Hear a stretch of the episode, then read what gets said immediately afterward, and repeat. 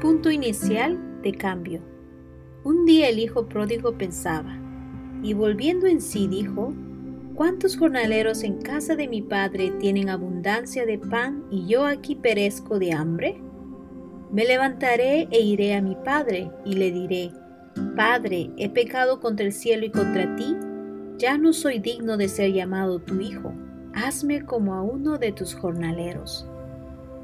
Amados, ese versículo habla sobre el arrepentimiento.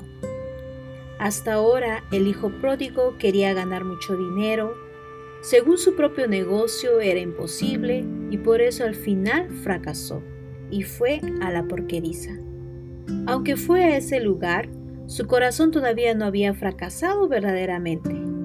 El hijo pródigo, mientras trabajaba en la porqueriza, pensaba, aunque estoy trabajando aquí, si trabajara más fielmente, un día el dueño me reconocerá, me dará alimento y si trabajara más, ganaría dinero y tendría mi propio negocio. Voy a contarles a ustedes un cuento. Un día un cazador salió al campo y vio una zorra que estaba durmiendo. Entonces pensó, voy a cazarla. Luego, ¿qué haré? Él imaginaba si vendo esa zorra, compro una gallina que pondrá muchos huevos. Luego la vendo y compraré un puerquito. Este tendrá muchas crías, las vendo, después compraré una vaquita que me dará muchas crías. Las vendo y compraré una propiedad. Luego construiré una casa, tendré criadero y corral. Después me casaré con una muchacha hermosa. Pero después de pensar cuándo quería disparar para casarla, ya se había escapado. Desaparecieron de su mente las gallinitas, los cerdos, las vaquitas, la casa, la esposa. Todos se fueron. La zorra se los llevó a todos. Aunque el hijo pródigo vivía en la porqueriza, tenía el sueño de que si trabajara más fervientemente, el dueño le reconocería y le daría el alimento. Luego, trabajando más, levantaría su propio negocio. Amados, la gente se divierte en la vida equivocadamente. ¿Cuál es la razón por la que los jugadores de apuesta quieren jugar? Obviamente quieren ganar dinero, todo el mundo quiere ganar dinero, nadie quiere perder el dinero. ¿Quién quiere perder dinero mientras juega su apuesta? Todo el mundo piensa en ganar, nunca en perder. Los jugadores piensan que la próxima vez van a ganar el dinero. Imaginan que van a ganarlo al final cuando se termina el dinero. Algunos jugadores insensatos apuestan hasta su esposa en el juego. Ellos piensan, ¿cuál es el problema? de todas maneras voy a ganar dinero, ¿es cierto? Mientras ellos piensan de esa manera, pueden empeñar cualquier cosa. Dejan la escritura de la casa y el dinero de la matrícula de la universidad.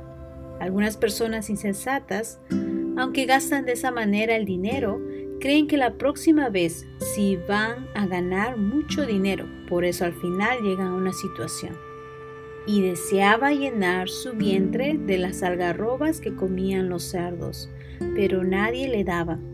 Y volviendo en sí dijo, ¿Cuántos jornaleros en casa de mi padre tienen abundancia de pan y yo aquí perezco de hambre? Lucas 15, 16, 17. Luego descubren que el resultado de tener la confianza en su propio camino es la muerte y se arrepienten de corazón. Eso es el resultado de mi propio esfuerzo. Ya no quiero hacer nada más por mi propia obra. Quiero encomendar mi vida a mi Padre. Necesito que mi Padre trabaje. Por eso cambian el corazón y se arrepienten. En Lucas 15, 20, 22 dice, y levantándose vino a su padre, y cuando aún estaba lejos lo vio su padre, y fue movido a misericordia, y corrió y se echó sobre su cuello y le besó. Y el hijo le dijo, Padre, he pecado contra el cielo y contra ti, ya no soy digno de ser llamado tu hijo. Pero el padre dijo a sus siervos, Sacad el mejor vestido y vestidle, y poner un anillo en su mano y calzado en sus pies. Cuando llegó la época de la abundancia y la comida, pudo comer el becerro gordo, colocarse el anillo de su padre, los mejores zapatos y el mejor vestido.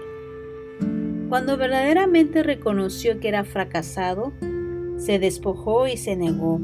En aquel momento pude encomendarle totalmente su sí mismo al Padre. Amados, en el camino de la vida de creencia hay un punto importante en cada persona. Como pastor me doy cuenta, ah, esa persona ya ha pasado por ese punto, pero aquella otra todavía no. Había un hombre en Chicago, en los Estados Unidos, que se llamaba Buchiki. Su apodo era Pedazo de Oro. Él vendía calzado en una tienda de zapatos en Chicago. Era un excelente vendedor de un, de un gran almacén. Cuando alguien llegaba a la tienda, por lo menos le vendía a los clientes unas sandalias. Nunca los clientes salían con las manos vacías. Cuando yo escucho sobre esta experiencia, tenía curiosidad sobre cómo convencía a los clientes para que compraran zapatos. Aunque yo soy pastor de la iglesia, si alguien me visitara y luego cambiara su corazón sería maravilloso, ¿no es cierto? Él también tenía el pecado en su corazón, pero un día vino a la iglesia de la Misión Buenas Nuevas en Chicago y recibió la salvación. Después de haber nacido de nuevo, se cuestionaba sobre su vida personal. ¿Para qué vivo yo? ¿Solo para comer? Oh, de ninguna manera. Amo el Evangelio, me gusta anunciarlo, quiero ser siervo de Dios. Un día él solicitó la matrícula en el seminario de, la, misión en Corea del Sur. Después visitó al gerente del negocio y le dijo, Señor gerente, solo quiero trabajar un mes más y luego quiero renunciar. El gerente se asustó. ¿Por qué Kim era quien dirigía toda la venta en el negocio de la zapatería y le dijo, Señor Kim, ¿qué pasa? ¿Qué desea? ¿Cree que lo maltratamos en su salario? ¿Está resentido? Por favor, cuénteme. Kim le respondió, No, señor, de ninguna manera. Solamente quiero ingresar al seminario en Corea, por favor. ¿Cómo? ¿Qué dices? ¿Para qué quiere entrar al seminario, señor Kim? Viva como un hombre común y corriente. No se vaya del trabajo. No, señor. Quiero ingresar al seminario. Está bien. Vaya al seminario, pero después... Pero, señor Kim, cuando vaya al seminario, ¿qué pasará con mi negocio? Si no está usted, ¿qué haremos? ¿Quién venderá? Por favor, quédese un poco más. No, señor. Ya tomé la decisión, quiero irme. Él se sentía muy ansioso por eso antes de renunciar a su cargo. Mientras cenaban, el gerente le pedía, Señor Kim, anhelo que sea un buen misionero y estudie bien, pero cuando se enfrente con alguna dificultad, por favor venga a nuestra tienda, por favor, trabajemos juntos. Aparentemente, él venía al seminario en Corea, Dejó su trabajo y las cosas del mundo, quería ser siervo de Dios, pero no podía olvidar las palabras que el gerente le había dicho. Cuando se enfrente con alguna dificultad, en cualquier momento por favor vuelva a nuestra tienda. Después de entrar al seminario, recibía las clases y practicaba la vida de creencia. Otros alumnos recibían el entrenamiento con todo su corazón, pero en el caso de él, siempre pensaba, el gerente me dijo que en cualquier momento yo podía regresar. De todas maneras, él pensaba, si no salgo bien en el seminario, volveré a vender zapatos, soy capaz de venderlo. Por eso, mientras tenía ese corazón, no podía recibir bien la guía de Dios. Supongo que si una bacteria que ni siquiera se alcanza a ver entra a nuestro cuerpo, podemos morir. Mientras él tenía ese pensamiento, comenzó a mostrar gran diferencia en el desarrollo de la vida de creencia entre otros alumnos, porque él tenía la confianza en sí mismo. Vendo muy bien zapatos. Ningún cliente se siente incómodo. Después de pasar seis meses, él se comparaba con otros seminaristas y había mucha diferencia en el desarrollo de la vida de creencia y al final escapó del seminario. Buchi Kim pensaba, qué lástima, no puedo más, si pudiera ser misionero, que bueno, pero si no puedo ser misionero, ¿qué puedo hacer? Debo regresar a Chicago. Cuando él llegó al aeropuerto de Chicago, llamó al gerente de negocio de zapatería. Señor gerente, ¿cómo está? Ya regresé. Ah, señor Kim, bienvenido. Desde aquel día comenzó a trabajar en la misma tienda, pero ocurrió que antes él vendía muy bien, pero ahora no podía hacerlo. Además, discutía con los clientes, pero el gerente pensaba, el señor Kim durante seis meses no trabajó, por eso está así. Yo conozco su capacidad de venta. Creo que venderá mucho.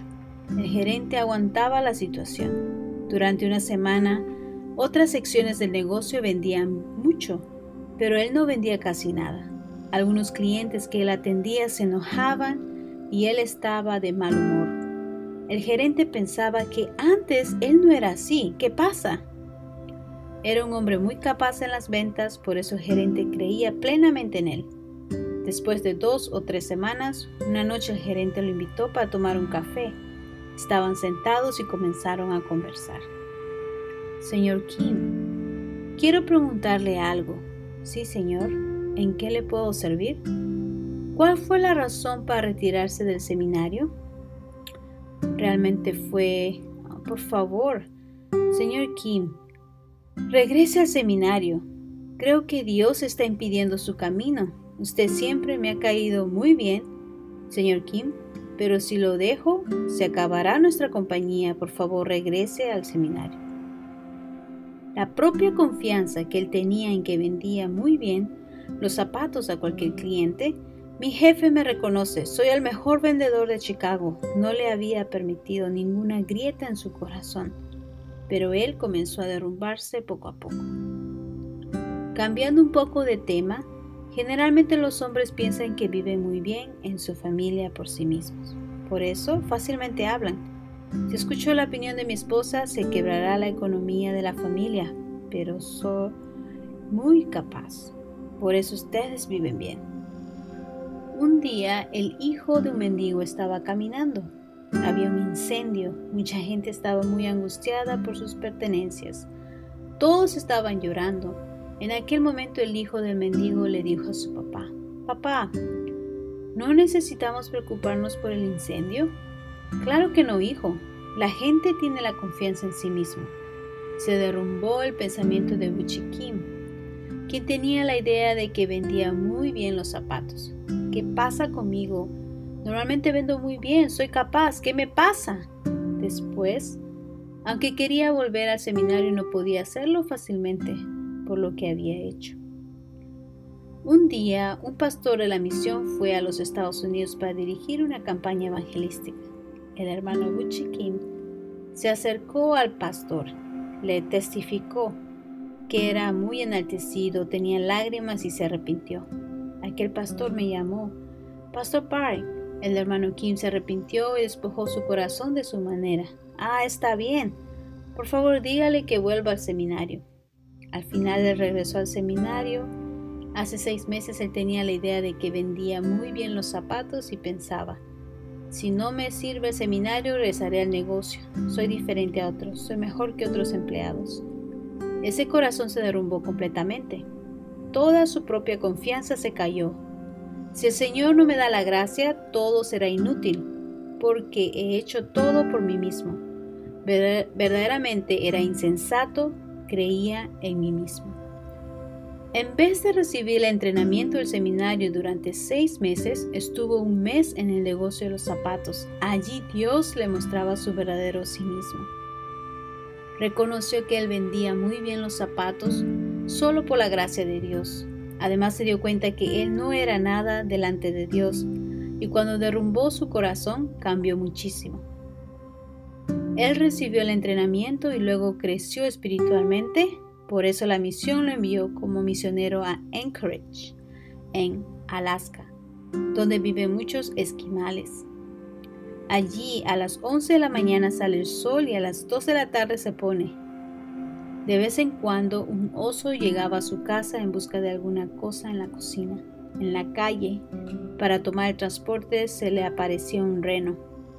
Frecuentemente se encontraba con osos. Asimismo, anunciaba el Evangelio y mucha gente recibía la salvación. Él pastoreaba con mucha dificultad en Anchorage. Luego hace unos años fue enviado a la isla de Hawái. Allí la iglesia es muy hermosa. La vida de creencia tiene un proceso. Si la gente no pasa por ese proceso, tendrá la confianza en sí misma y luego se preguntará, ¿podré orar? ¿Podré cumplir la ley? ¿Podré dejar el licor? ¿Podré dar la ofrenda?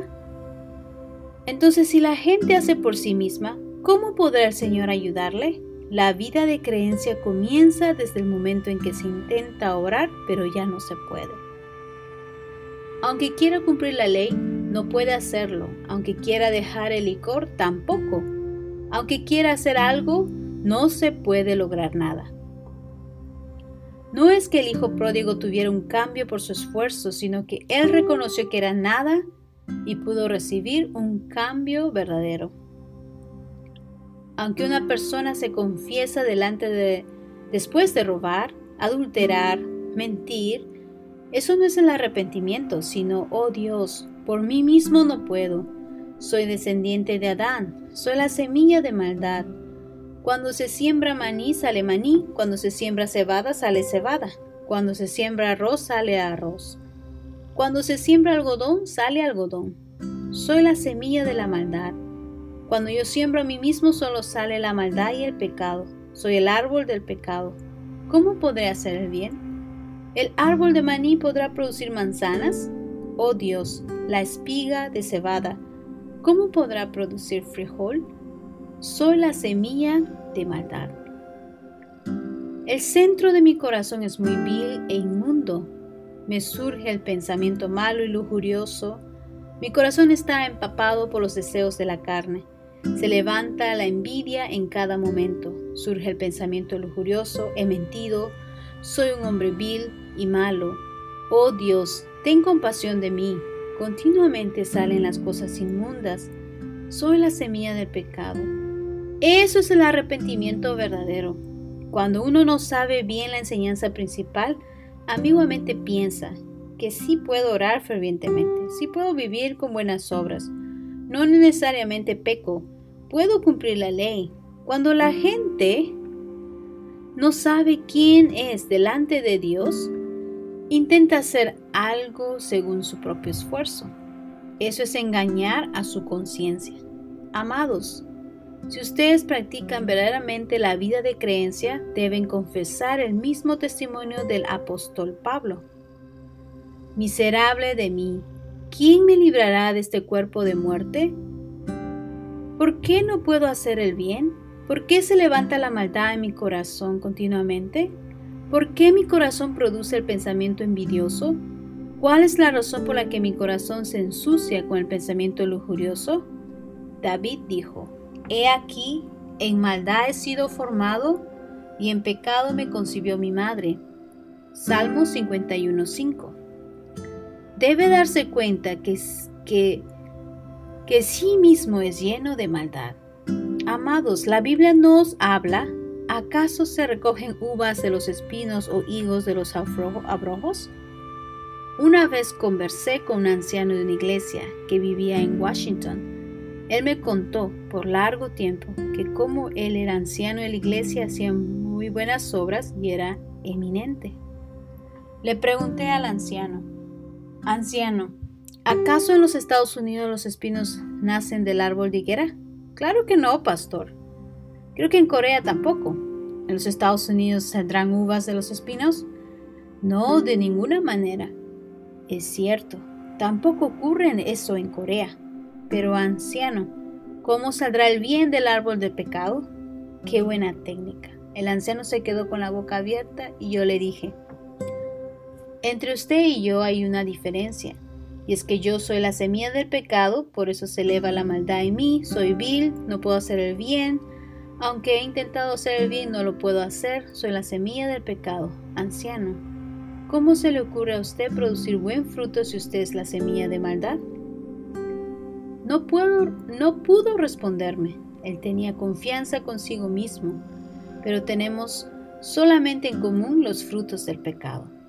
debemos darnos cuenta de que somos el árbol de pecado y aunque nos esforcemos, todo lo que hacemos por nosotros son los pecados. Pedro no se conocía a sí mismo. Él dijo, no voy a negar al Señor, puedo abandonar mi vida, quiero seguir a Jesús. Esta noche leímos el texto de cuando Jesús fue arrestado y Pedro lo seguía. Todos huyeron, pero ¿cuál fue la razón por la que Pedro no huyó?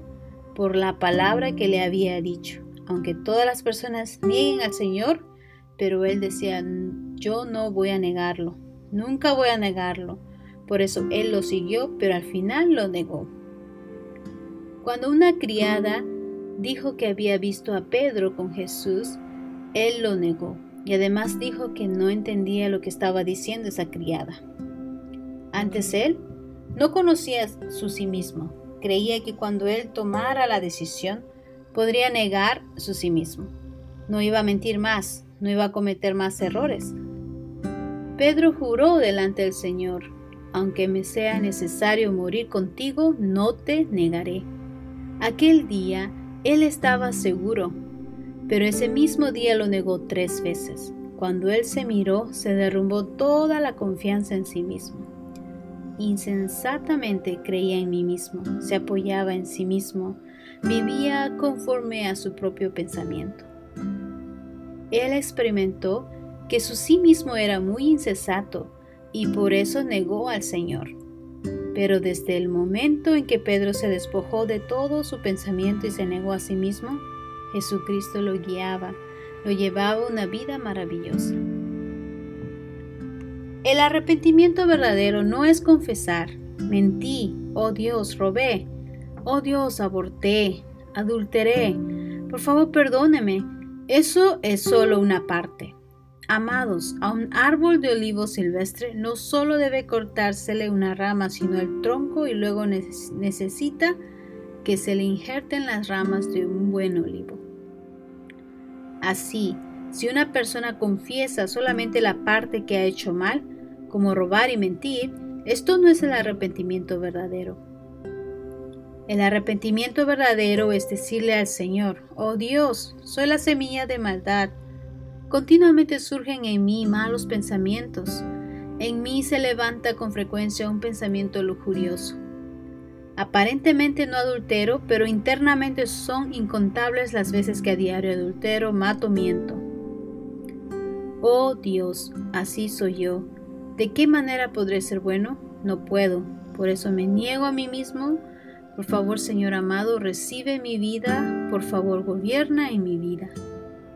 Cuando despoja su propio esfuerzo y encomienda su vida a la mano de Dios, desde aquel momento el Señor trabajará activamente.